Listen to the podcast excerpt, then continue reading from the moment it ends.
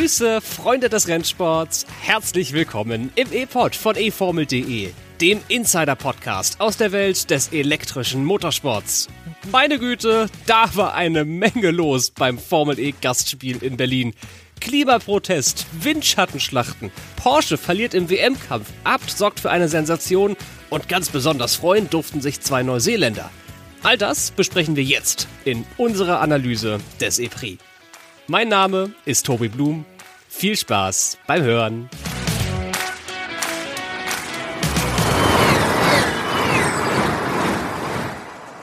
Ratatatata, da war aber ein pickepackevolles Wochenende, das wir da überstanden haben gemeinsam. Tobi Wirz, du bist auch schon wieder zu Hause angekommen. Wie geht's dir, mein Lieber?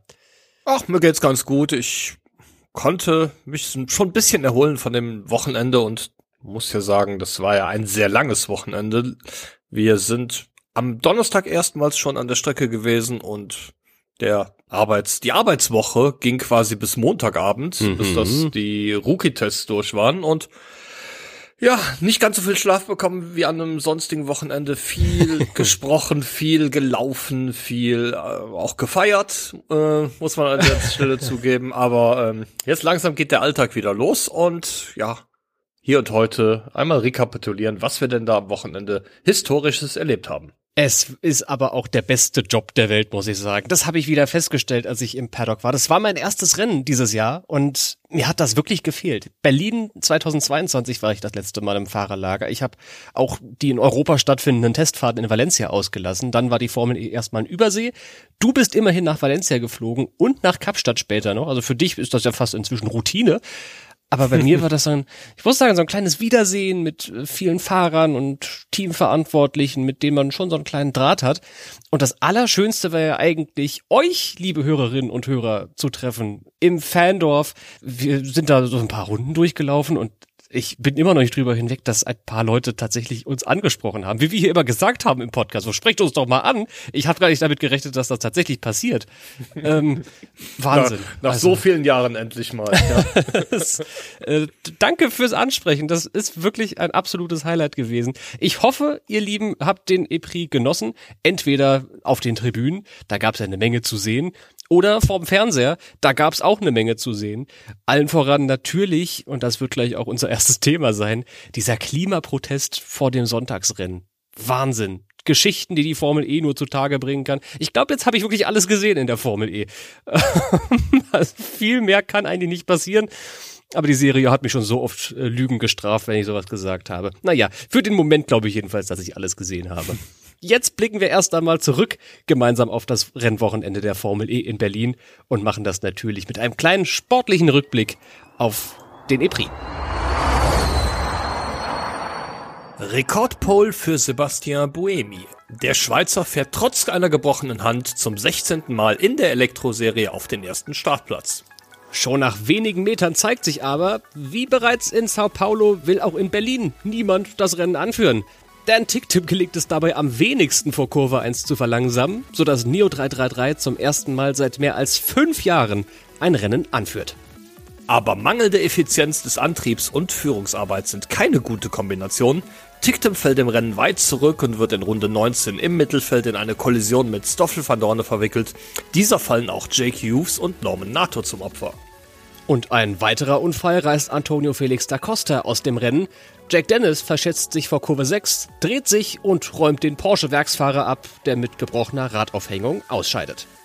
Als die Fahrer das Tempo anziehen, stürmt Jaguar zu einem Doppelsieg. Max Günther geht wenige Meter vor dem Ziel noch an Buemi vorbei und wird Dritter.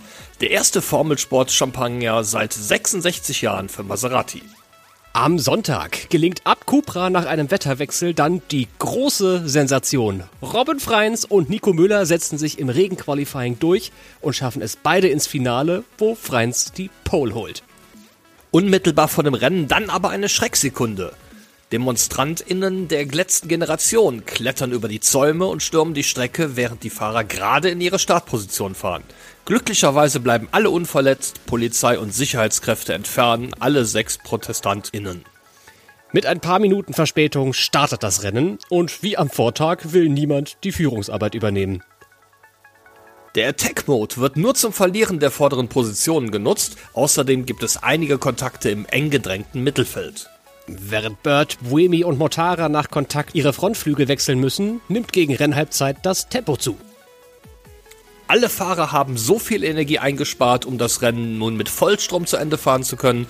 Positionswechsel gibt es fast keine mehr. Nick Cassidy hat in den Runden vorher am besten gepokert und gewinnt. Vor Jake Dennis und Jean-Eric Verne. Mann des Rennens ist aber Max Günther, der von Startposition 21 bis auf den sechsten Platz nach vorne fährt und am Ende sogar Pascal Wehrlein hinter sich lässt. Mit seinem Sieg rückt Cassidy in der Gesamtwertung bis auf vier Punkte an Pascal Wehrlein heran. Verne ist Dritter. Bei den Teams schmilzt der Vorsprung von Porsche auf Envision und Jaguar.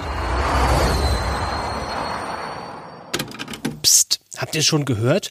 eFormel.de hat mal wieder so breit wie irgendwie möglich über ein Rennen in Berlin berichtet. Das ist unser Anspruch, kostet allerdings auch Geld.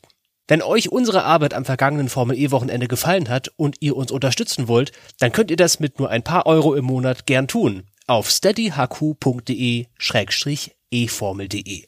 Danke für den Support. Werbung Ende. Und jetzt zurück zur Episode.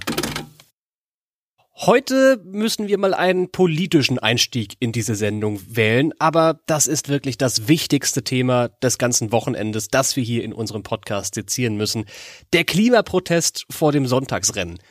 Ich muss sagen, ich habe am Donnerstag schon erste Gerüchte dazu gehört, dass sowas vielleicht passieren wird. Habe mich mit einigen Fotografinnen und Fotografen ausgetauscht. Die sind ja meistens diejenigen, die so Infos irgendwie zuerst haben, weil die die Formel eh so intensiv mitbekommen wie kaum jemand anderes. Und die haben gesagt, ja, vielleicht passiert da was. Der Formel E selbst war das auch bewusst, denn dieser E-Prix war nun mal das größte Event der Stadt an diesem Wochenende. Aber andererseits, es ist eine Elektroserie. Und auf so eine Idee, da mit einem Klimaprotest das Elektrorennen zu stören, da kommt ja keiner drauf. Berühmte letzte Worte. Aber doch, da kam jemand drauf. Und es war tatsächlich, sie hat sich dann wenige Minuten nach der Aktion auf Twitter dazu bekannt, die letzte Generation, die den Ablauf des Berlin E-Prix am Sonntag gestört hat. Lass uns mal bitte zusammentragen, Tobi. Was ist denn jetzt, es ist momentan Dienstagabend, kurz vor acht, der aktuelle Stand zu diesen Protesten? Ja, was zu sehen war, ist, dass jemand oder mehrere ähm, Personen in der Startaufstellung gewesen sind, die da nichts verloren hatten. Und auf ähm, Videos aus den sozialen Netzwerken sieht man tatsächlich auch mehrere DemonstrantInnen, die auf der Startzielgeraden über die Zäune klettern und ja, anschließend wohl sich versuchen, am Boden festzukleben zwischen den Fahrzeugen, die dort in der Startaufstellung standen. Insgesamt sind sechs Personen gewesen, vier Männer und zwei Frauen. Die hatten auch alle Tribünentickets und sind dann von der Tribüne aus über den Zaun auf die Strecke gelangt. Warum das gefährlich ist, liegt absolut auf der Hand. Die Fahrer waren tatsächlich gerade dabei, aus dem Dummy-Grid in ihre Startpositionen vorzufahren. Da machen sie dann auch Burnouts. Niemand fuhr zu dem Zeitpunkt tatsächlich mit hohen Geschwindigkeiten, aber die Fahrzeuge fuhren definitiv auf der Strecke und bewegten sich. Deshalb extrem gefährlich aus meiner Sicht. Und das auch natürlich aus der Sicht der Sicherheitskräfte des Veranstalters und aus Sicht der Polizei. Die waren, und das muss ich an der Stelle mal lobend hervorheben, wirklich ratzfatz auf der Startaufstellung und haben die Demonstrantinnen von der Strecke entfernt. Die wurden dann festgenommen weil dann auf der Strecke noch eine nicht weiter benannte Substanz verteilt wurde. Ich glaube, wer die Nachrichten der letzten Wochen und Monate verfolgt hat, wird nicht überrascht sein, dass es mutmaßlich Klebstoff war, diese Substanz, aber die wurde nie wirklich benannt. War der Start dann am Ende um sechs Minuten verzögert. Und das finde ich wirklich eine sehr, sehr gute, auf Englisch heißt es Response Time. Reaktionszeit ist so ein bisschen, es klingt so nach kognitiven Tests, aber es war wirklich, also Hut ab davor, dass da so schnell reagiert wurde. Die Personen, die dann festgenommen wurden, liefen dann in Handschellen durchs Paddock, nachdem die Strecke wieder frei war und wurden der Polizei übergeben. Die hat dann sogenannte, was heißt dann so schön Beamtendeutsch, erkennungsdienstliche Maßnahmen eingeleitet. Und am nächsten Morgen habe ich nochmal bei der Polizei Berlin einfach angerufen und gefragt, wie sieht's denn da jetzt aus? Der aktuelle Stand ist, es wurden Strafverfahren eröffnet. Sechsmal für Nötigung, also jeder und jede, die da auf der Strecke saß, wegen Nötigung. Zudem gibt's vereinzelte Strafverfahren wegen Hausfriedensbruch, gefährlichen Eingriffs in den Straßenverkehr, Körperverletzung und Sachbeschädigung. Einigen von diesen Begründungen rechne ich ehrlich gesagt eher wenige Chancen zu, so zum Beispiel gefährlicher Eingriff in den Straßenverkehr. Streng genommen ist diese kontrollierte Umgebung auf der Rennstrecke ja kein Straßenverkehr. Da muss sich jemand juristisch mal mit auseinandersetzen, was denn eigentlich Straßenverkehr ist, ob Straßenlandschaften für jedermann zugänglich sein müssen und das erst dann eine Straße ist. Aber das überlasse ich einer Richterin oder einem Richter. Auch Körperverletzungen könnte ein bisschen unwahrscheinlich sein, dass Strafen deswegen ausgesprochen werden. Denn ich habe mit den Securities an der Strecke geredet, da wurde niemand verletzt. Also laut Aussage von dem einen, der hat auch vor einigen Jahren mal leitende Funktionen gehabt, hat er mir erzählt. Da hat sich niemand, noch niemand Finger umgedehnt, sondern es ging allen gut. Das ist auch die beste Nachricht eigentlich. Sowohl von der Security, von der Polizei sind alle wohl auf, als auch glücklicherweise bei den ProtestantInnen sind alle wohl auf. Dennoch, ich will da jetzt nicht zu viel vorwegnehmen. Die Verfahren laufen und wie ich gerade schon erwähnt habe, eine Richterin oder ein Richter wird dann am Ende das Strafmaß festlegen und das ist auch gut und richtig so. Und wir, Tobi, müssen in der Zwischenzeit mal diskutieren, was das denn jetzt für Konsequenzen hat, dieser Protest. Das große Ziel war sicherlich dabei, Aufmerksamkeit zu generieren. Das Teilziel könnte man als erfüllt bewerten. Aber mal im Ernst, war dieser Protest gegen die Klimapolitik der deutschen Bundesregierung beim Elektrorennen der Formel E nicht vielleicht einfach zu viel des Guten? Ja, das kann man vielleicht so sehen. Was mir besonders da aufstößt, ist, dass es so ist, dass sich die DemonstrantInnen im Vorfeld offenbar überhaupt nicht damit auseinandergesetzt haben, was zum einen ein Formel E-Rennen überhaupt ist und was da tatsächlich passiert, auch direkt vor dem Rennen. Ähm, passend dazu finde ich ganz gut, dass sie in den sozialen Netzwerken bei den Veröffentlichungen, die sie getätigt haben, nicht die Rennserie getaggt haben, sondern uns, eFormel.de. Ja. Unsere, sie stürmen unsere Rennbahn, wurde da in einer äh, Veröffentlichung geschrieben. Ähm, ja, und unsere Benachrichtigung, das war auf Twitter, diese Veröffentlichung, die flippen immer noch aus. Das ist ein, Vi das ist ein Video gewesen. Das hat inzwischen, lass mich mal kurz schauen, parallel während ich den Satz noch fertig bringe und ein bisschen überbrücke. 1,2 Millionen Aufrufe hat dieses Video von den Jungs und Mädels, die da auf die Strecke stürmen. Und äh, jede Antwort, inzwischen zweieinhalbtausend, wurden in meine Benachrichtigung aufs Handy gespült. Ich habe das inzwischen abgestellt, logischerweise, weil du kriegst ja kein Auge zu, wenn das ständig bimmelt. Also, ja, äh, kurze Randnotiz, die ich irgendwie hier auch nochmal zu Protokoll gebe. eFormel.de ist nicht die offizielle Formel E. Wir haben nichts mit der Formel E zu tun. Wir berichten nur drüber. eFormel.de ist nicht der Account, den ihr vertaggen solltet. Zurück zum Text, Tobi. Ja, ja, ähm, ja wie gesagt, ich äh, will das jetzt gar nicht bewerten, aber ich sag mal, ähm, es deutet so ein bisschen darauf hin, dass das nicht ganz so professionell vorbereitet wurde, das Ganze. Insbesondere der Zeitpunkt, den man gewählt hat, um da über die Zäune zu klettern, ist in meinen Augen eine unheimlich gefährliche Situation gewesen für die sechs Personen, die da sich dafür äh, hingegeben haben, den Protest durchzuführen. Aber auch nicht nur, nicht nur für die, sondern auch für die Fahrer und für die Fans. Denn die Zäune sind, das sind ja keine einfachen Zäune, sondern diese Zäune sind montiert auf den Betonwänden, die am Streckenrand stehen. Und wenn man drüber klettert und ja, vielleicht das Gleichgewicht verliert, dann liegt man nicht nur hinter dem Zaun, sondern man liegt mitten auf der Strecke. Und das direkt vor den Autos, die in dem Moment vom Dummy Grid ins Grid fahren, finde ich ähm, absolut gefährlich. Und ähm, wir haben ja auch diverse Fahrer nach dem Rennen dazu befragt und das ist auch die einhellige Meinung des Paddocks. I thought it was a marshal because there was some yellow flags. I thought the car didn't move.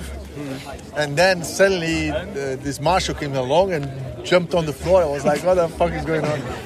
No, it's just that they could get hurt, no, doing this type of protest. Yeah. It's better they go to a museum or something. I think it's, uh, it's more safe for them.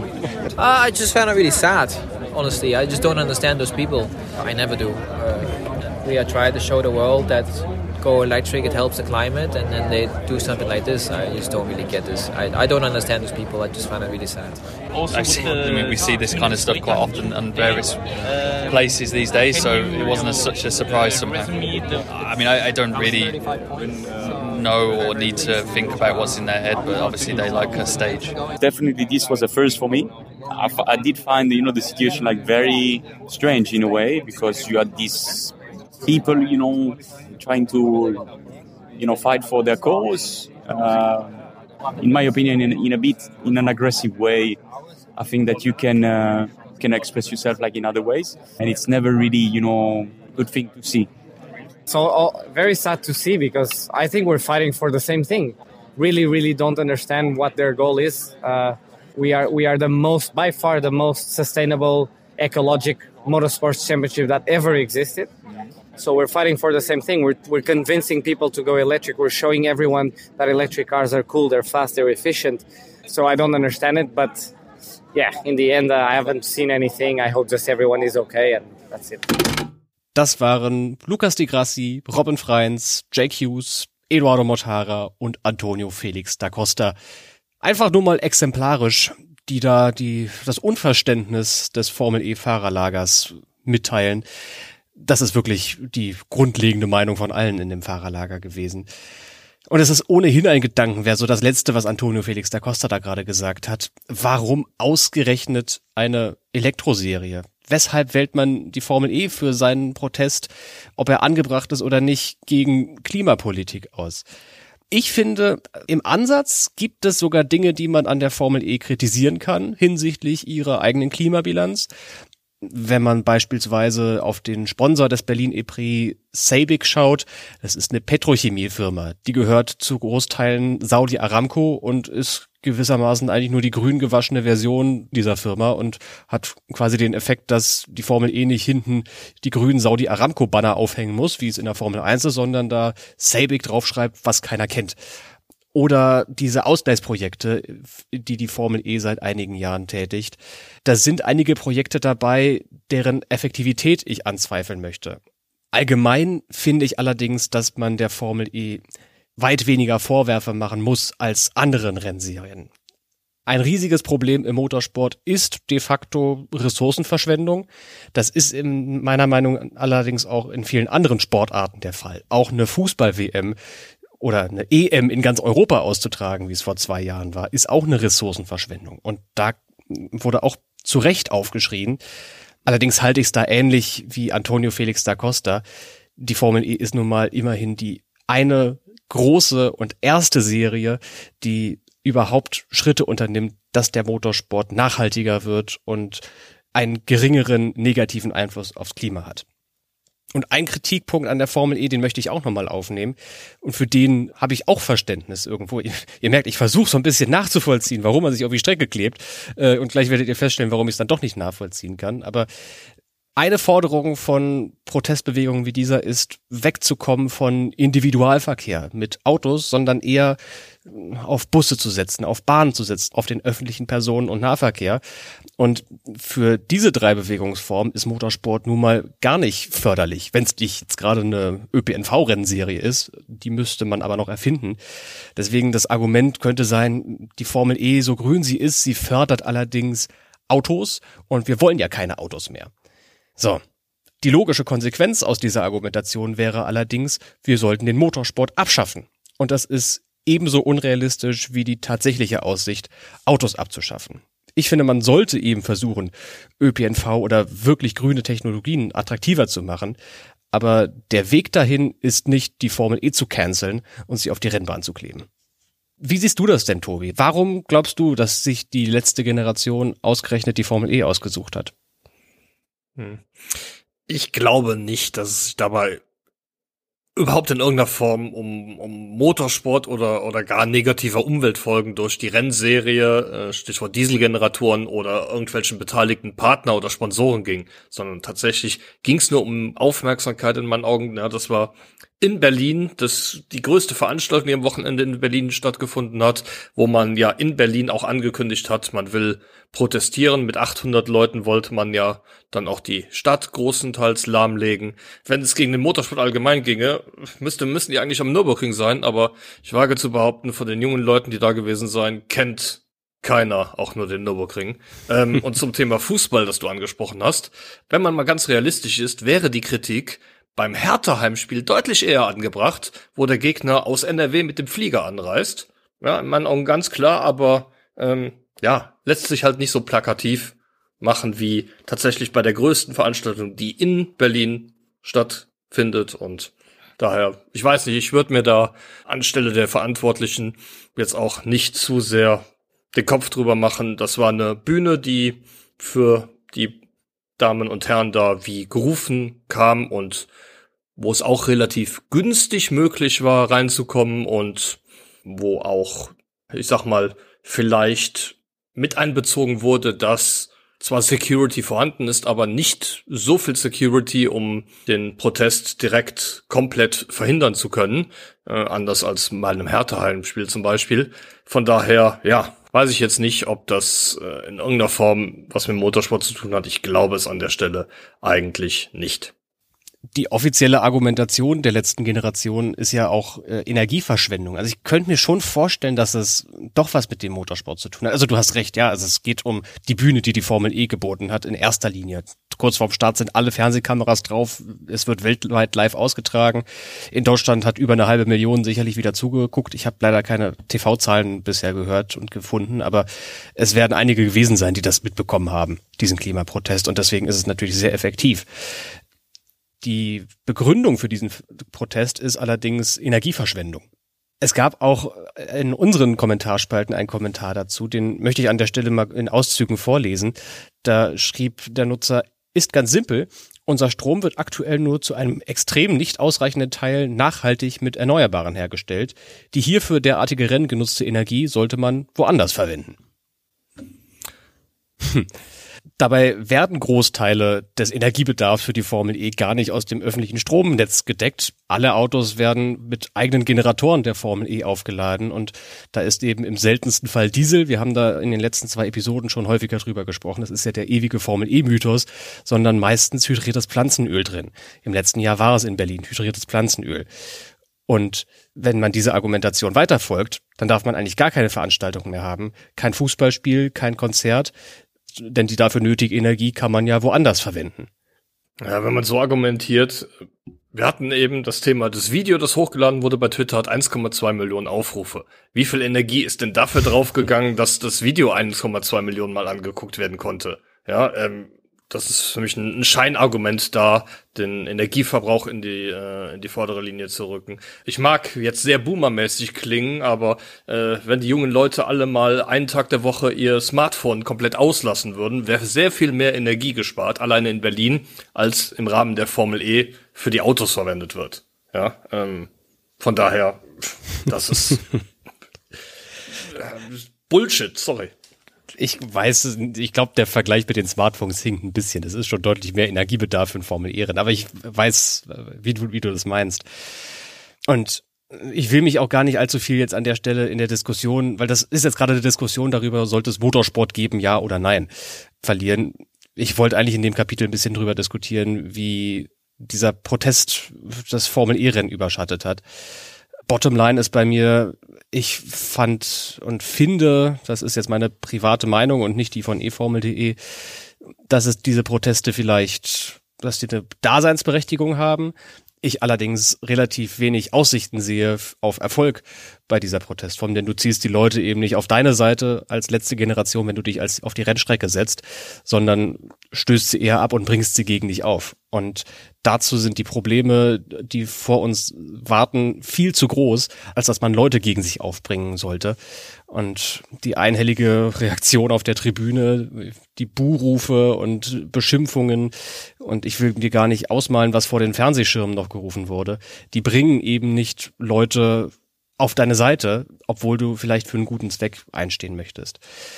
Ich aber glaubst du wirklich, ja. aber glaubst du wirklich, dass es irgendwas mit Motorsport zu tun hat oder, tun, tu, oder zu tun hatte? Ich glaube, ich glaube, wenn hm. ich glaube, wenn an dem Wochenende Leichtathletik WM in Berlin gewesen wäre, dann hätten sie sich vor den 100 Meter Läufern kurz vorm Start festgeklebt. Einfach nur um die Bühne zu nutzen. Das, ich sehe überhaupt keinen ursächlichen Zusammenhang mit dem Motorsport. Doch, ich glaube cool. schon. Ich glaube, es ist beides. Also du hast total recht, das ist die eine Riesenbühne und die wurde genutzt. Aber ich glaube schon, weil eben so häufig betont wurde, dass es um Energieverschwendung geht. Ja, bei einem Leichtathletik-Event wird auch Energie verschwendet, aber bei einem Motorsport-Event ist es ist die Angriffsfläche einfach deutlich größer. Die fahren da im Kreis und ich habe jetzt direkt keinen sofortigen Nutzen dadurch, dass die da im Kreis fahren will ich kritisieren und gegen diese Form der Unterhaltung gehe ich auf die Straße beziehungsweise klebe mich drauf. Ich glaube schon, dass es auch mit dem Motorsport ein bisschen zu tun hatte, aber das ist natürlich eine sehr löchrige und unfassbar dünne Argumentation, weil man dann eben sehr schnell dahin kommt, wo du gerade, was du gerade erwähnt hast. Dann muss man auch gegen Fußball und Leichtathletik protestieren und gegen alles, Eigentlich gegen was Unterhaltung ist. Ja, richtig. Ja. Richtig, dann, weil das ist alles Energieverschwendung in dieser ja, genau, dann, dann, dann, dann müsstest du auch dich abends im, im, im Club auf der Tanzfläche festkleben, ja. Ist ja auch Energieverschwendung, braucht kein Mensch. Ja. Richtig. Party. Richtig. Deswegen, diese Argumentation ist unfassbar dünn. Ich kann so ein bisschen nachvollziehen, wie gesagt, wo es herkommt, denn es ist wirklich dringlich, dass irgendwas in Sachen Klimapolitik nicht nur der deutschen Bundesregierung passiert, sondern auch generell weltweit haben wir stehen vor richtig großen Problemen. Und gerade deswegen finde ich es gut, dass es die Formel E gibt. Also ich habe mit dem gleichen Satz an Fakten die exakt gegenteilige Reaktion als die Jungs und Mädels, die da auf die Strecke geklettert sind. Aber das gehört wahrscheinlich auch so ein bisschen zur Demokratie dazu, dass jeder mit dem gleichen Satz an Fakten andere Meinungen haben kann. Sonst hätten wir ja keine Diskussion darüber. Ich finde nur, und jetzt. Zu Demo ja. Zur Demokratie gehört es aber auch, wenn man in der Minderheit ist, die Entscheidung der Mehrheit zu akzeptieren. Ich, ja. Und das ist etwas, was in unserer Gesellschaft, jetzt, oh, jetzt, jetzt wird ganz hochpolitisch, aber das ist tatsächlich was, was in unserer Gesellschaft die letzten Jahre sehr, sehr stark ins Hintertreffen geraten ist, dass Mehrheitsentscheidungen eigentlich für alle bindend sein sollten und ähm, da nicht ähm, ja, Minderheiten meinen, nur weil sie besonders laut schreien, ähm, sie wären im Recht.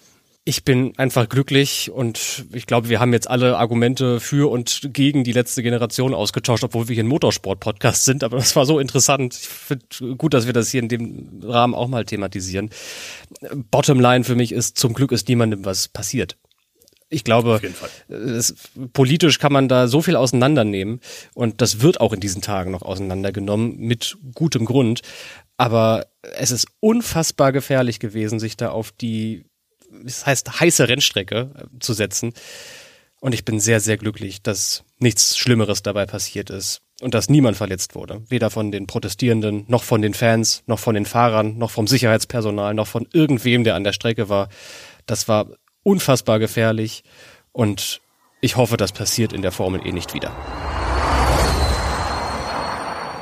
Kommen wir mal zum Sport. Jetzt haben wir so lange hier diskutiert, fast eine halbe Stunde eigentlich darüber geredet und noch gar nicht über Sportliche geredet. Äh, das ist natürlich hat natürlich auch einen großen Platz in diesem Podcast, äh, Formel E Podcast, Tobi. Da muss man auch mal über sportliche Sachen reden.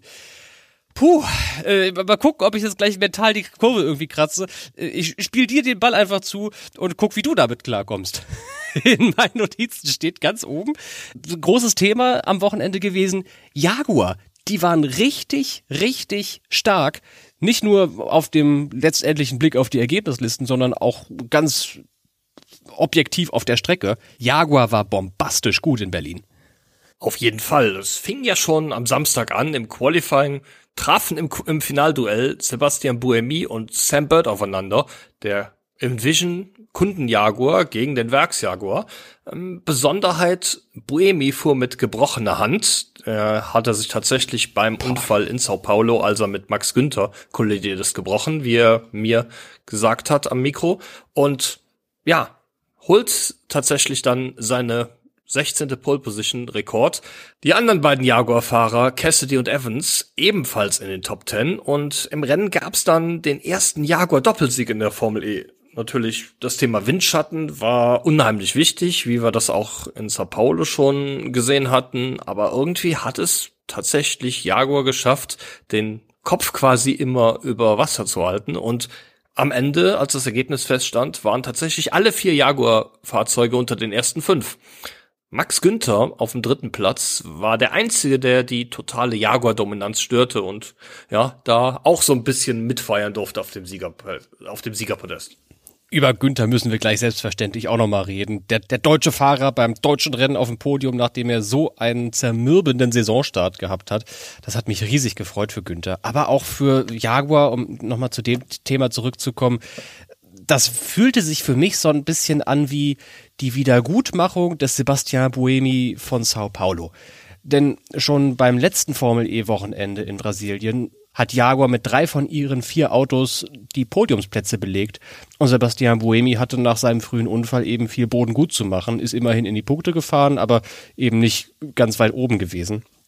Das war jetzt anders. Jaguar hat richtig, richtig abgeräumt in Berlin und zwar mit allen Autos. Und das nicht nur am Samstag, sondern auch eigentlich am Sonntag. Da hat es für die Pole Position nicht ganz gereicht beim Buemi, aber wieder für Platz drei. Evans war im Qualifying auf Platz fünf, Cassidy auf Platz acht, obwohl er ja eigentlich ein bisschen besser hätte abschneiden sollen. Der war dann allerdings das Opfer von einer besonderen Regel. Und das ist ja eigentlich wieder mal ein Fall für dich, Tobi. Ja, im Qualifying ist es ja so, ähm, wir haben einmal die Gruppenphase und dann die Duellphase.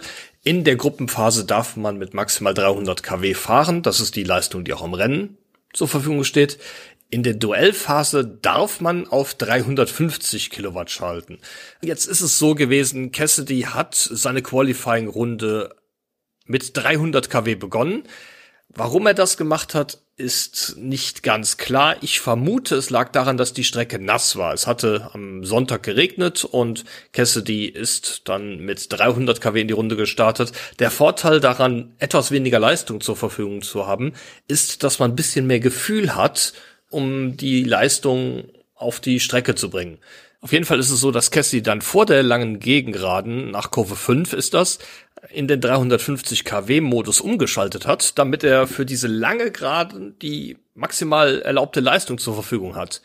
Das hätte er aber laut Reglement nicht tun dürfen, denn dort steht festgeschrieben, dass das Umschalten in den 350 kW Modus per Definition nur im letzten Streckensektor erlaubt ist. Er hätte also mit 300 kW bis in den letzten Sektor fahren können und da wieder umschalten können.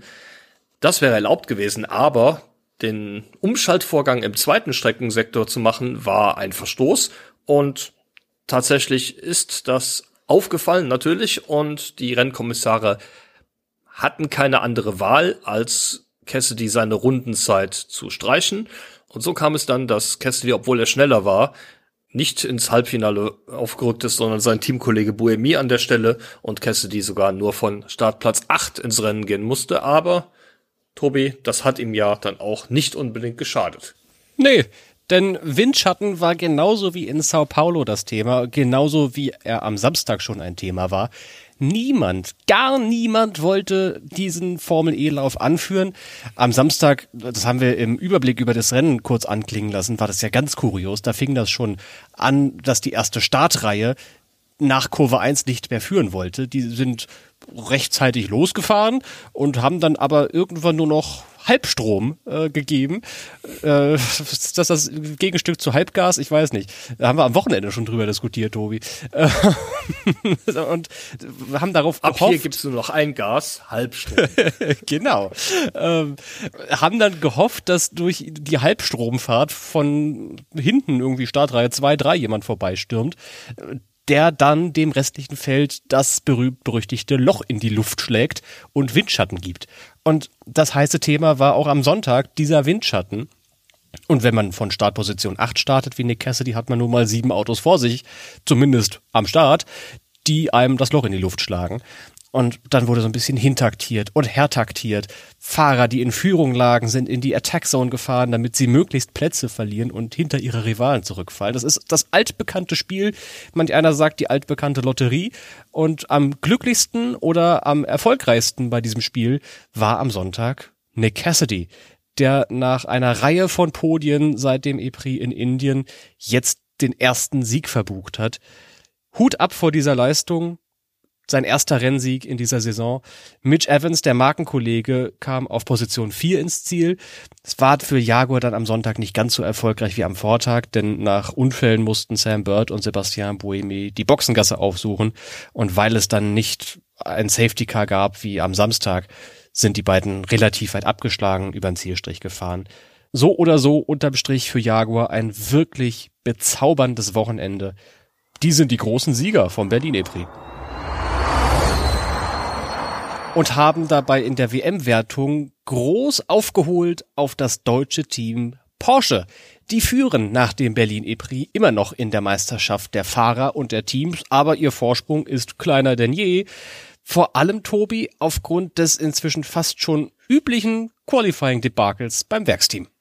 Ja, das war wieder mal exemplarisch am Samstag. Die Rundenzeiten der Porsche Werksfahrer waren echt nicht gut. Pascal Wehrlein ist nur von Startplatz 15 ins Rennen gegangen. Sein Teamkollege Antonio Felix da Costa sogar nur von 19. Dennoch muss man sagen, schon fast traditionell, die Porsche mit guter Rennpace, insbesondere bei Felix da Costa, der sich weit, weit nach vorne geschoben hat, bis dann tatsächlich was passiert ist. Genau, da kam dann nämlich ausgerechnet der Kunden Porsche von hinten angerauscht. Im Cockpit saß Jake Dennis, vormals Top-Jäger von Pascal Wehrlein, als WM-Zweiter in dieses Wochenende gestartet. Und der wollte dann da in dieser kuriosen Szene Maximilian Günther angreifen. In Kurve 6 verliert er dann das Heck und trifft mit allen vier Rädern blockiert Antonio Felix da Costa. Lass uns mal kurz über die Szene reden, Tobi. Was war da denn eigentlich los beim Dennis? Ja, das ist ähm, nicht ganz klar. Die erste Vermutung war, dass er sich einfach verschätzt hatte. Aber die Tatsache, wie er das Heck verloren hat, könnte auch auf etwas anderes hindeuten, was tatsächlich dann auch als Gerücht durchs Paddock ging, nämlich tatsächlich, dass die Notbremse, die ja kurz nach Saisonbeginn bei den Gen 3 Boliden ergänzt wurde, bei ihm ausgelöst hat und deshalb die Hinterachse blockiert hat und er einfach nur noch Passagier mhm. war. Ähm, anschließend musste Dennis dann in die Box fahren, mutmaßlich aus dem Grund, um die Notbremse wieder zu resetten. Das gehört nämlich zum Reglement mit dazu, dass die Notbremse, wenn sie aktiviert wurde, wieder von Hand zurückgesetzt werden muss und das geht nur an der Box und ist natürlich sehr, sehr ärgerlich für Antonio Felix da Costa, der einfach nur zur falschen Zeit am falschen Ort gewesen ist. Die Folge allerdings, Jaguar hatte einen deutlich einfacheren Job. Die beiden Top Porsche zu dem Zeitpunkt einfach ausgeschieden und nur noch Max Günther als einziger Nicht-Porsche vorne mit in der Verlosung um die guten Positionen. Da hatte Jaguar jetzt tatsächlich mal ein bisschen, bisschen mehr Glück ähm, von dem, was sie am Saisonanfang vielleicht nicht so unbedingt hatten. Die zwei übrigen Porsche, die von Wehrlein und Lotterer, haben es dann auf die Plätze 6 im Werksteam Wehrlein und Platz 8 Lotterer im Kundenandretti geschafft und außerdem samstags die schnellste Rennrunde mitgenommen. Das ist eine passable Ausbeute, aber wie gesagt nicht das ganz sensationelle, das wir von Porsche aus den ersten drei, vier Stationen des Kalenders gewöhnt waren. Sonntags lief es für Wehrlein im Qualifying deutlich besser. Aber das war dann auch wieder relativ wenig wert, weil in der ersten Rennhälfte so viel gebummelt wurde, um Energie zu sparen, dass dann am Ende, als das Tempo anzog, Wehrlein zu weit hinten war, weil er, also im Grunde genommen ist er den Taktikspielchen zum Opfer gefallen. Der hat, glaube eine Handvoll Runden angeführt, glaube ich neun oder sowas, habe ich vorhin erst in den Artikel geschrieben. Hat sich dann wieder zurückfallen lassen und dann halt so weit zurückfallen lassen, dass als das Tempo anzog, er nicht mehr mit der Führungsgruppe mithalten konnte. Unter anderem ist er dabei auch hinter seinen Teamkollegen zurückgefallen. Das war allerdings mehr ein politischer Wille bei Porsche, Tobi. Denn die Mannschaft hat eine Stallorder angeordnet, bei der Felix da Costa vorbeirutschen sollte. Ja, ähm, ist auch mal was Neues, dass man den WM-Führenden per Stallorder nach hinten äh, buxiert. War allerdings tatsächlich nur ähm, kurzzeitig so geplant und offensichtlich nicht über das gesamte Rennen. Das Problem war, dass Wehrlein dadurch ein bisschen an Schwung und mutmaßlich auch an Konzentration verloren hat und kurz später wurde er dann noch von Maximilian Günther geschnappt und ähm, lag damit nur auf dem siebten Platz. So blieben die Positionen dann bis ins Ziel aber auch. Das heißt, Antonio Felix da Costa konnte Wehrlein nicht wieder zurück überholen lassen. Ja, am Ende tatsächlich nur Platz sieben für den WM-Führenden. Das ist angesichts dieses raketenartigen Saisonstarts wahrscheinlich kein gutes Ergebnis, allerdings besser als nichts. Ich fürchte, wenn wir am Ende der Saison über Meisterschaftsszenarien reden können, ist dieses Wochenende von Pascal Wehrlein entweder das Make-Wochenende, an dem er trotz schlechter Ausgangslage wertvolle Punkte genommen hat, oder es war das Break-Wochenende, wo er zu wenige Punkte im Vergleich zu Jaguar gesammelt hat. Es könnte in beide Richtungen gehen. Wichtig wäre nur, dass Wehrlein beim nächsten Mal in Monaco wieder zurückkommt und das nächste Top 5 Ergebnis einfährt. Ein Podium würde seinen WM-Ambitionen sicherlich nicht schaden. Denn es ist richtig, richtig eng. Nick Cassidy ist jetzt sein nächster Verfolger. Dennis hat nach seinem nicht ganz Ausfall am Samstag, aber quasi schon Ausfall am Samstag, der das Rennen zu Ende gefahren, aber eben ohne Punkte, den zweiten Platz verloren. Jetzt ist Nick Cassidy auf Rang 2 und das nur vier magere Zähler hinter Pascal Wehrlein. Dieser hat immerhin die 100-Punkte-Marke geknackt. Auch das ist ein Erfolg. Aber aus dem vormals großen Vorsprung auf alle Verfolger ist jetzt eigentlich nur noch Wehrlein übrig geblieben, der da im Titelrennen ist. Und sein Vorsprung ist auf vier Punkte zusammengeschmolzen. In der Teamwertung liegt Porsche ebenfalls nur noch 15 Punkte vor Envision Racing. Das ist gar nicht mal so komfortabel. 30 Punkte sind es auf das Werksteam von Jaguar ich habe das Gefühl, Tobi, wir haben uns vielleicht ein bisschen zu früh zu Porsche bekannt und haben schon zu früh gesagt, der Wehrlein, der hat quasi eine Hand an der WM-Trophäe, die andere Hand gehört Jack Dennis, die beiden machen es unter sich aus. Jetzt wird's noch mal in der zweiten Saisonhälfte richtig, richtig spannend im Titelrennen. Auf jeden Fall, das Momentum ist ganz klar auf Seite der Jaguar-Piloten. Wenn man jetzt mal, muss ich ja einmal die letzten fünf Rennen angucken, da hat Nick Cassidy viermal auf dem Siegerpodest gestanden. Beim einzigen Rennen, wo er nicht auf dem Podium war, da war er Fünfter, das war nämlich das erste Berlin-Rennen. In der gleichen Zeit hat Pascal Wehrlein nicht einmal auf dem Podest gestanden.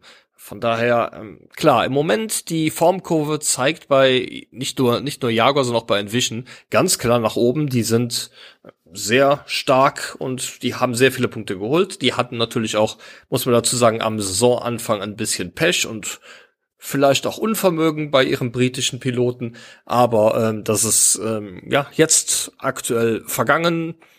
Ich denke, dass tendenziell der Porsche-Antrieb doch ein bisschen stärker ist als der Jaguar, aber in so einem Rennen kann viel passieren und wie du eben schon sagtest, wenn man dann an der Stelle von Antonio Felix da Costa einfach nur zur falschen Zeit am falschen Ort ist und abgeräumt wird oder bei Pascal Wehrlein na, zu vorsichtig rangeht beim Taktieren, dann kann man am Ende nichts mehr reißen und ja, dann ist Jaguar aktuell offensichtlich da und nutzt das eiskalt aus. Pascal Wehrleins Argument, dass es im Qualifying einfach nicht so gut lief und er samstags deswegen keine Chancen auf ein Top-Ergebnis hatte, das will ich aber gar nicht so zählen lassen, denn ausgerechnet sein Landsmann Maximilian Günther hat sonntags bewiesen, dass man auch von Startposition 21 ganz weit nach vorne fahren kann. Im Rennen lief's für Günther ja am Vortag schon unfassbar erfolgreich. Das fing eigentlich mit dem freien Training schon an. Bestzeit im zweiten freien Training mit dem neuen Streckenrekord in Berlin. Im ersten freien Training war er schon Dritter. Im Samstagsqualifying dann, ja, in der Duellphase gewesen. Aber so wirklich glänzend, Tobi, konnte Günther dann vor allem im Rennen. Das lag natürlich auch daran, dass er im Viertelfinalduell gegen Dan Tick einen Fehler gemacht hat und sich in der Haarnadel verbremst hat. Damit war er chancenlos. Aber trotzdem ähm, hatte einen relativ guten Startplatz ähm, und die Pace war definitiv da. Er hat dann auch bei den Windschattenspielen so ein bisschen, ich sag mal, gependelt. Zwischen Platz eins und Platz neun war er unterwegs. und lange sah es aus, als wenn es am Ende zu Platz vier reicht, aber dann hat er tatsächlich in der allerletzten Runde noch davon profitiert, dass Sam Bird sich an Sebastian Buemi vorbeigeschoben hat und ja, in der quasi letzten Kurve hat er dann auch den Schweizer sich geschnappt und in einem Drag Race auf der Startzielgeraden dann am Ende noch hinter sich gelassen. Also das war jetzt nicht so klar, zwei, drei Runden vor Schluss, dass er auf jeden Fall auf dem Podium steht.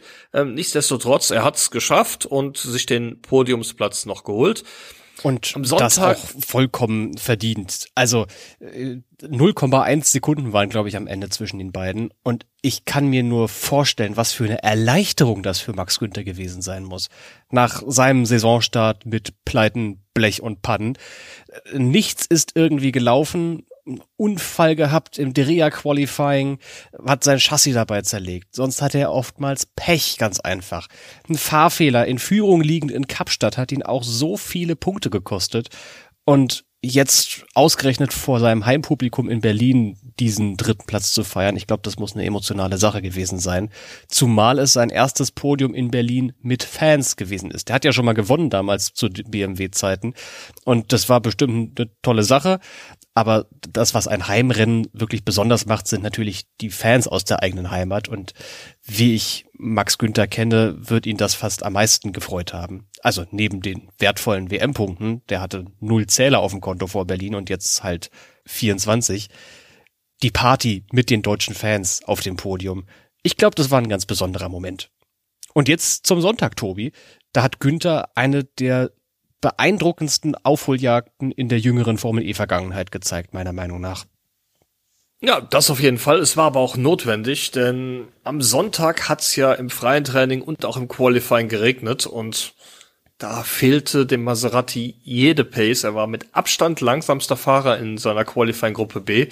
Ihm fehlten 1,7 Sekunden auf Sebastian Buemi, genau den Fahrer, den er in der letzten Runde des Rennens noch geholt hatte. Startplatz 21. Ähm, aber der Regen verschwand nach dem Qualifying, die Strecke trocknete ab und damit waren wieder die Bedingungen, die Günther und offensichtlich auch dem Maserati liegen, vorhanden. Und ja, Günther hat das Rennen sehr, sehr vorsichtig begonnen, hat sich aus allem Scharmützeln rausgehalten da hinten, hat allerdings auch viel Energie gespart und das konnte er dann, ja, kurz vor Rennmitte nutzen und schob sich immer, immer weiter nach vorne. Ich hab's nicht mehr ganz im Kopf, aber ich, ich äh, erinnere mich noch gut dran, wie ich es meinem äh, tickernden Kollegen Tobi sagte. Ich glaube, er hat in einer Runde hat er sechs oder sieben Plätze äh, gut gemacht, äh, als er auf einmal aufgedreht hat. Ähm, das war sehr beeindruckend zu sehen und die Pace war äh, definitiv wieder da auf trockener Strecke und kurz vom, vor dem Ziel, sechs Runden waren es noch, da überholte er auch tatsächlich Pascal Wehrlein. Und ähm, ja, wir hatten das Thema eben, als wir über Porsche gesprochen haben, schon, der aufgrund der Stallorder hinter Antonio Felix da Costa lag. So ist es dann bis ins Ziel auch geblieben. Platz sechs und die schnellste Rennrunde, das waren neun Punkte zusätzlich zu den 15 Punkten am Vortag. Hat es eben schon gesagt, 24 Zeller nimmt er mit aus Berlin und ähm, ja, ist mit null Zellern dahin gereist und hat jetzt tatsächlich mehr Punkte als André Lotterer, der im Kunden Porsche fährt und liegt in der WM-Wertung auch nur noch zwei Punkte hinter Stoffel van Dorn, den amtierenden Champion. Ist doch also alles gar nicht mehr so schlimm. Noch mehr Grund zur Freude bei den deutschen Fans zu einem deutschen Team in diesem Fall lieferte Abt Cupra am Sonntagvormittag. Nach einem, ja, Qualifying Poker könnte man glaube ich sagen, sicherte sich die Truppe aus Kempten da sensationell die Pole Position in Berlin. Und ich finde den Satz so toll, ich spreche ihn gleich nochmal aus. Abt Cupra, das Team, das das schlechteste Auto im ganzen Feld fährt und bislang nichts Zählbares geholt hatte, packt beide Kisten in die erste Startreihe und konnte sich mal so richtig feiern lassen. Das Ganze bahnte sich auch schon so ein wenig im dritten freien Training an. Auch da waren die Rundenzeiten von Nico Müller und Robin Freins wirklich, wirklich stark. Für mich kam das aber trotzdem komplett aus dem Nichts, dass Abt Cupra im Qualifying so gut abgeschnitten hat. Und deswegen wollte ich mal nachfragen beim Teamchef Thomas Biermeier, warum die Äbte am Sonntag es auf die Pole Position geschafft haben. Ich sage mal, angebahnt in der Früh nach dem FP3 haben wir gehofft, dass wir dass wir die Performance, was wir da gezeigt haben, rüberbringen können ins, ins Quali. Ja. Dann hat der liebe Gott uns geholfen, dass es wieder ein bisschen geregnet hat und das hat uns ganz gut getan. Was habt ihr im Vergleich zum gestrigen Auto verändert? Ist das jetzt einfach nur volle Nein. Lotte Regenabstimmung? Man passt das Auto natürlich auf den Regen an und wir haben zwei, drei Regentests gehabt und vielleicht hat uns das jetzt geholfen. Und was man schon sagen muss, äh, die zwei Fahrer haben einen Top-Job gemacht. Keinen Fehler äh, im, im Regen, eigentlich von der ersten Runde FP3 bis zur Finalrunde. Gute Fahrer ist natürlich immer gut zu haben in seinem Team. Und andererseits fand ich die Anmerkungen zu den zwei Testtagen ja auch ganz interessant, Tobi. Die sind dann wohl zu Mahindra gefahren, nach England, auf den Flugplatz Abingdon, wo es mutmaßlich dann ebenfalls geregnet hatte. Und Abt dann wahrscheinlich Erfahrungen sammeln konnte mit dem Autosetup und mit den Reifen bei Nässe. Ja, definitiv. Wir wissen ja von anderen Herstellern, dass sie hauptsächlich wegen des Wetters auf dem spanischen Festland oder vielleicht auch in Italien oder auf Mallorca testen. Da ist Regen deutlich seltener, was sonst oft ein Vorteil ist, erwies sich dieses Mal aber ganz klar als Nachteil. Hat schon angesprochen, beide Fahrer haben nicht nur die Duellphase erreicht, sie haben auch unter großem Jubel der Fans und auch von Daniel Abt in der Kommentatorenkabine haben sie, haben sie alle ihre Duelle gewonnen und dann tatsächlich war das Finale Freins gegen Müller und Freins hat dann tatsächlich die schnelle Runde im Finale gedreht, Pole Position und auch die allerersten Punkte für Abt in dieser Saison geholt. Im Rennen, wir hatten es bei Max Günther eben schon, hier ist es genau andersrum. Auf der trockenen Strecke war die Pace bei Abt Cupra absolut nicht auf Top-Niveau. Das Team hat die Strategie dann so ein bisschen gesplittet, ähm, was sich im Nachhinein bei Nico Müller deutlich besser ausgezahlt hat als bei Robin Freins. Der Schweizer ist am Ende Neunter geworden, von Startplatz zwei. Freins von der Pole Position am Ende tatsächlich nur auf Position 17. Damit bleibt Abt Cupra letzter in der Teamwertung, muss man auch sagen. Aber das Ergebnis. Fünf Punkte geholt und ähm, Beide Fahrer haben Zähler. Damit sind jetzt tatsächlich alle 22 Stammfahrer in dieser Saison mit Punkten, nachdem auch Max Günther ja seine ersten Zähler gesammelt hat. Und es gibt noch so viel mehr Geschichten, abgesehen von denen, die wir in dieser heutigen Episode diskutiert haben. Die passen allerdings nicht alle in diesen Podcast rein. Deswegen legen wir euch wärmstens ans Herz, eformel.de in den nächsten Tagen und Wochen im Blick zu behalten. Das, was wir da so in Berlin herausrecherchiert haben, das äh, bekommt ihr da zu lesen und vielleicht auch in der nächsten Episode vom E-Pod nochmal zu hören. Jetzt würde ich allerdings sagen, das Wichtige vom Berlin E-Prix haben wir diskutiert, wobei fast alles. Eine Sache, die fehlt irgendwie noch. Tobis Teleskop. Und da bin ich mir sicher, dass du heute wieder ein hübsches kleines Randthema mitgebracht hast aus Berlin. Die E-Pod-Serie mit den besten Nebengeschichten aus der Formel E. Ja, es ist nicht wirklich ein Randthema, denn heute blicke ich mit dem Teleskop einmal nach Berlin. Hier fand am Montag der erste Rookie-Test der Formel E seit mehr als drei Jahren statt, zuletzt im Februar 2020 in Marrakesch.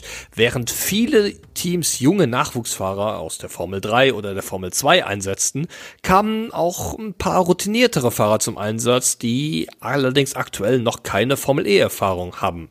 Bei Neo 333 beispielsweise saß der frühere Red Bull Formel 1 Pilot Daniel Kwiat hinterm Lenkrad, bei Abt Cooper der ETCR Champion Adrian Tambay. Die Bestzeiten in den Sessions gingen jedoch an DTM-Champion Sheldon van der Linde im Jaguar und Formel-2-Meister Felipe Drogovic im Maserati. Bis auf einen Unfall von van der Linde am Nachmittag gab es dabei auch keine nennenswerten Vorkommnisse. Ich finde das ja irre, dass Maserati mal wieder Testfahrten gewonnen hat, ne? Drogovic, also ich weiß, wir haben gerade schon über Günther und Maserati geredet, Tobi, aber Drogovic ist das Auto von Maximilian Günther gefahren bei diesem Test. Der hat vorher den Streckenrekord in Berlin aufgestellt. Der hat in Valencia die Testwoche auch mit Streckenrekord abgeschlossen. Also dieses Auto ist einfach Testweltmeister in der Formel E. Nur im Rennen lief es bis Berlin, muss ich jetzt vorsichtig sein, nie so wirklich. Also das ist ein Kuriosum, das ich noch nicht ganz entziffert habe, warum dieser Maserati von Günther immer nur bei den Testfahrten so gut ist und im Rennen so halb gut. Naja. Ich glaube, ich glaube, das wüsste Maximilian Günther auch gerne an der Stelle. ja, der würde aber wahrscheinlich selber sagen, nein, das Auto funktioniert auch im Rennen super. Es war bisher einfach nicht das Glück Das- auf unserer Seite. Ja, oder es lag am Fahrer. Nee, ich glaube, das sagt er nur, wenn es gut läuft. Nee. Ach so. Gesundes Selbstbewusstsein. ja. Ich fand ansonsten, also das Kaliber von Fahrrad, das da beim Rookie-Test mit dabei war, unfassbar hoch. Ne? Also Quiert, krass, dass der dabei war. Tombay, krass, was der dabei war. Sheldon van der Linde, Felipe Drogovic, Roberto Meri, Victor Martins. Victor Martins. Äh, Das war also Robert Schwarzmann und Linus Lundqvist. ja, Zane Maloney, gleich, wenn wir noch so weitermachen, haben wir die ganze. Nennliste aufgezählt, Ja. Richtig. Und das ist halt auch das Ding, was ich sagen will. Unfassbar, was da alles so an Talent mitgefahren ist bei diesem Rookie-Test. Und die sind ja auch unfassbar schnell gewesen. Nicht nur hat Drogovic die schnellste Rundenzeit gesetzt, sondern auch die zweitschnellste Rundenzeit des ganzen Wochenendes. Wenn der am Samstag im trockenen Qualifying mitgefahren wäre, hätte der junge Mann auf der Pole Position gestanden. Der war nämlich schneller als Sebastian Buemi bei seiner Runde. Nur um das mal zu veranschaulichen. Also unfassbar hohes Niveau, das die da an den Tag gelegt haben. Klar, muss man natürlich auf der anderen Seite ein bisschen vorsichtig sein. Wir wissen nicht wirklich, wie die Track Evolution war. Das heißt, dass die Strecke schneller geworden ist. Wir wissen natürlich auch nicht, was die Teams aus den Daten gelernt haben, dass sie die Abstimmung vielleicht noch verbessert haben. Ähm, ja, kann man an der Stelle auch ganz, ganz schwer nur beurteilen. Fakt ist, die Rookies waren nicht nennenswert langsamer als die Stammpiloten am Wochenende und die haben auch, denke ich mal, alle durch die Bank richtig gute Leistungen gezeigt, obwohl, wie gesagt, einige Fahrer auch dabei waren, die noch gar nicht so viel Erfahrung haben. Sehr junge Fahrer zum Teil, unter anderem habe ich auch da mit einem gesprochen, Tim Tramnitz, der bei Abt Cupra gefahren ist. Da wird auch, kann ich schon mal vorwegnehmen, in den kommenden Tagen ein Interview auf eformel.de veröffentlicht.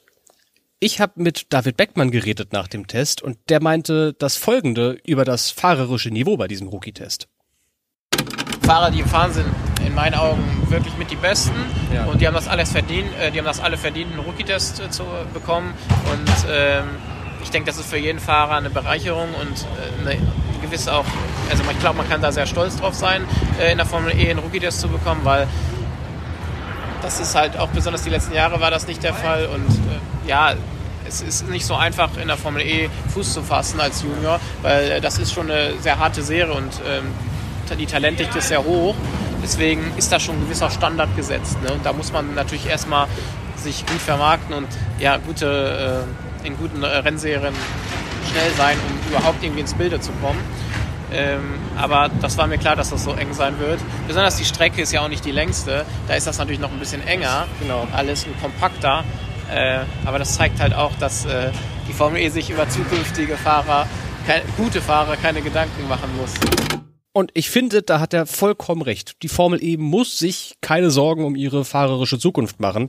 Da gibt es einen riesengroßen Talentpool, der einfach nur darauf wartet, ausgeschöpft zu werden. Mit Ausnahme von vier Fahrern waren alle, die daran teilgenommen haben, innerhalb von einer Sekunde komplett irre, wie competitive dieses Rookie-Feld war.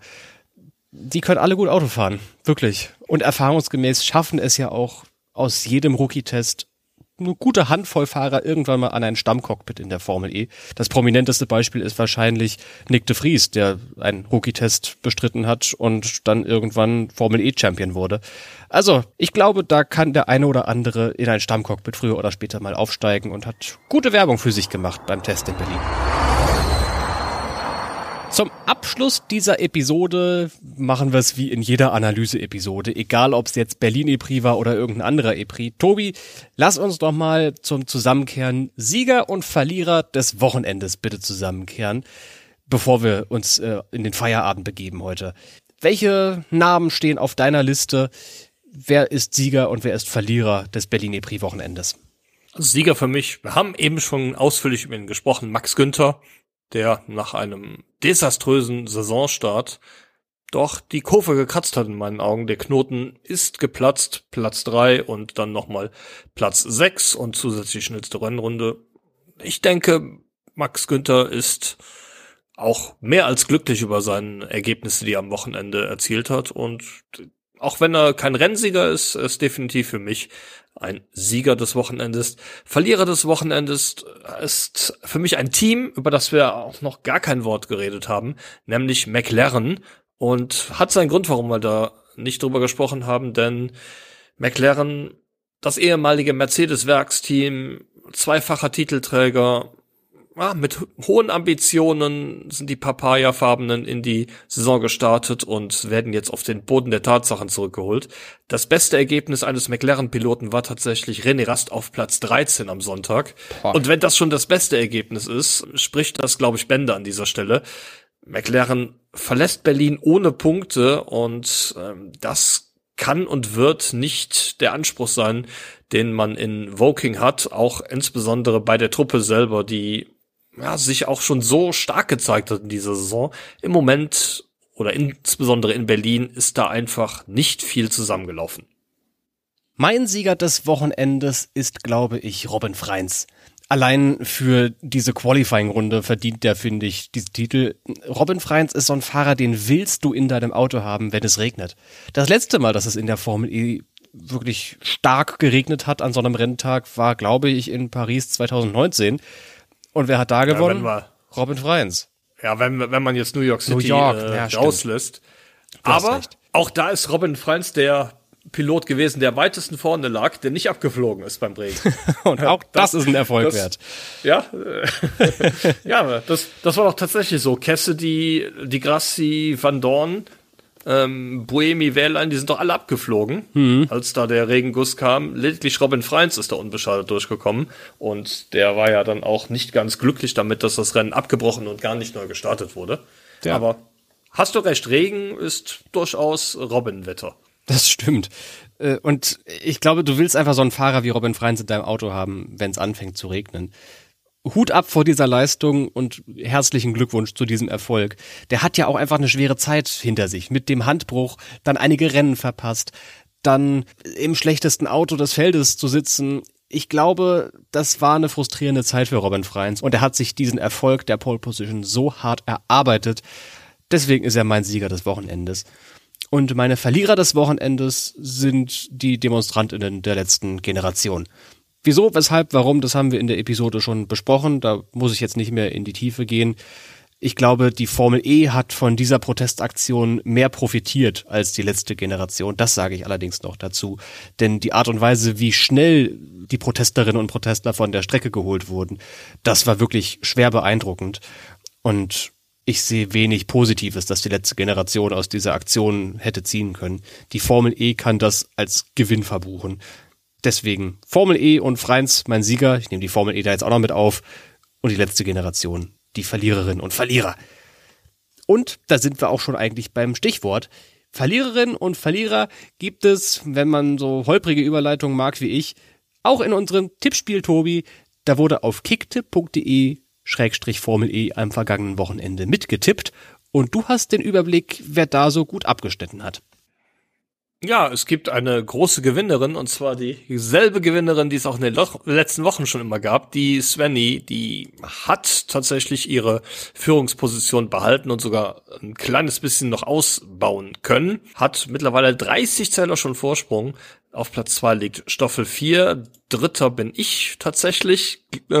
Hab mich da auch ja, vorne festsetzen können im Feld. Tobi, bei dir sieht es leider nicht ganz so gut aus. Du liegst leider no, nur noch auf dem zehnten Platz. Timo ist sogar nur noch elfter. Da müsst ihr noch so ein bisschen was dran arbeiten, dass auch bei euch, wie bei Max Günther, der Knoten platzt, ähm, um mal wieder dieses, dieses Bild zu bringen. Ansonsten, äh, liebe Hörerinnen und Hörer, mitmachen könnt ihr da unter www.kicktipp.de-formel E. Ähm, und wenn ihr uns mal zeigen wollt, wie man gute Tipps abgibt und wie man richtig Punkte holt, macht gerne mit. Ähm, vielleicht werdet ihr ja auch früher oder später an dieser Stelle mal genannt. Vor allem, wenn es gut läuft, würde ich da relativ gute Chancen einer Erwähnung einräumen, glaube ich, Tobi. Ja, wenn es wenn, schlecht läuft, nicht so, da hast du recht, aber doch, wenn es gut läuft, klar, logisch, da bin ich auch gerne offen und bereit, das zuzugeben, dass da jemand ja, besser ist als ich. Oder du wirst einfach Redakteur oder Redakteurin von eFormel.de, dann wirst du auch immer erwähnt hier in deiner Rubrik. so, äh, wie machen wir jetzt hier den Sack zu? Komm, noch, noch ein kleines Fazit, Tobi. Also ganz kurz zusammengefasst, hat dir dieser Berlin E-Prix jetzt eigentlich gut gefallen oder nicht? War ja das Heimrennen. Ist immer emotionale Sache. War es ein gutes Heimrennen oder nicht so? Ich bin da auf jeden Fall geteilter Meinung. Was positiv war, die Berlin-Rennen waren dieses Mal wirklich nicht langweilig. Ja, das hatten wir in der Vergangenheit schon häufiger mal, aber das kann man über die Berlin-Rennen 2023 nicht sagen. Es war irre viel los. Es gab enorm viele Überholmanöver und unzählige Rad-an-Rad-Duelle. Das ist aber gleichzeitig auch für mich negativ und das möchte ich gerne an dieser Stelle mal mit zwei Zahlen untermauern. Nick Cassidy fuhr am Sonntag in Runde 39 der vorletzten Runde eine Rundenzeit von 1 Minute 6,978 Minuten. Pascal Wehrlein fuhr in Runde 23 eine Minute 12,785 Minuten. Was beide gemeinsam hatten, fragt ihr euch? Sie lagen zu diesem Zeitpunkt in Führung und wenn der Spitzenreiter eines Rennens aus taktischen Gründen teilweise sechs Sekunden auf dieser doch ziemlich kurzen Runde langsamer fährt, hat das in meinen Augen mit Rennsport nur noch wenig zu tun. Das ist ein valides Argument. Wie viel waren das? Sechs Sekunden? Boah, ey, irre. Sechs Sekunden. Krass. Krass, krass, krass. Ich fürchte, so ist die Formel E jetzt inzwischen. Ich sehe relativ wenig Grund, dass es bei Rennen in Portland und Jakarta gibt es auch eine lange Gerade. Ich fürchte fast sogar in Monaco könnte das passieren, auf, im Tunnel oder auf Start und Ziel. Mhm. Ich glaube, das ist jetzt das neue Bild der Formel E, ehe wir das Gen 3 Evo-Fahrzeug bekommen. Oh wei. Naja, mir schwant Böses. Äh, wir werden das im Blick behalten natürlich, ob der Monaco E-Prix jetzt auch so eine Windschattenschlacht wird. Ist auch eigentlich ein Satz, den, es ist, glaube ich, ein Satz, den ich noch nie ausgesprochen habe. Wird der Monaco EPRI eine Windschattenschlacht? Fragezeichen. Eine, eine Wandschlittenschlacht? Ja, was habe ich gesagt? Ist eigentlich auch, ah ja, eine, eine Schlittenfahrt. Wird der Monaco EPRI eine Schlittenfahrt? Na, ich, ich glaube, wir werden in Monaco besseres Wetter haben. Ich hoffe sehr. Ich finde, Stimmt, du fährst ja hin. Genau, ich fahre hin. Also ich bin jetzt in eine Woche zu Hause und dann sehe ich die Pappnasen da schon alle wieder und könnte mir nichts Schöneres vorstellen. Ich freue mich, dass es bald wieder losgeht da äh, Richtung Formel E. Ähm, währenddessen reflektiere ich noch so ein bisschen diesen Berlin-E-Prix. Deswegen habe ich die Frage gerade auch so ein bisschen tendenziös gestellt, weil ich fand schön, dass das Formel E-Rennen in Berlin wieder stattgefunden hat, auch mit dem Event drumherum. Es war ein bisschen wenig Rahmenprogramm, aber das, was da war, fand ich wirklich cool und es war von der Produktion her mal wieder ein Top-Event. Ein bisschen mehr Rahmenserie auf der Strecke hätte ich mir gewünscht, aber das ist ja bekannt. Das Event war gut. Sportlich wurde es meiner Meinung nach aber ein bisschen zu sehr auch von diesem Windschatten überschattet. Das ist allerdings ein Thema, was oftmals in dieser Saison noch ein Thema sein wird. Weswegen ich glaube, dass ohne diesen Klimaprotest vor dem EPRI das Berlin-Rennen 2023 keines sein wird oder keines dieser zwei Berlin-Rennen, welche sein werden, an die ich mich noch in Jahren erinnern würde. Also das Besonderes, das Besonderste an diesem Event war die letzte Generation sonst war das. Und dann die Abtpol. Und die Abtpol. Das ist vielleicht noch was, woran ich mich in Jahren erinnern werde. Aber abgesehen davon, ich könnte dir nicht sagen, wer wann was angeführt hat und wieso was passiert ist. Das war halt ein normales Gen 3 Rennen. Mittelmaß, muss ich sagen. Wie so oft in Berlin vom Racing her. Aber naja, vielleicht wird es ja beim nächsten Mal in Monaco gleich schon viel unterhaltsamer. Wir werden das auf jeden Fall im Blick behalten, wie, und das habe ich vorhin schon gesagt, alle Themen zur Formel E. Ihr könnt die nächsten Tage gespannt sein, was da auf euch zukommt auf eformel.de. Wir sind ja noch mitten in der Nachlese zu diesem E-Prix. Da kommt eine Menge Content auf euch zu, wie es neudeutsch heißt. Das wird schön, das wird gut. Und jetzt machen wir erstmal schön, gut Feierabend, Tobi. Wir haben so viel diskutiert heute. Ich bin fix und foxy. Oh ja, ich auch. Ich danke dir für deine Zeit. Ich danke dir für deinen Einsatz am ganzen Wochenende. Ich danke euch, liebe Hörerinnen und Hörer, fürs Zuhören. Ich hoffe, ihr habt ein bisschen was mitgenommen aus der Episode heute. Und am nächsten Wochenende hören wir uns ja schon wieder. Vorschau auf Monaco. Es geht Schlag auf Schlag. Bis dann, Tobi. Ciao.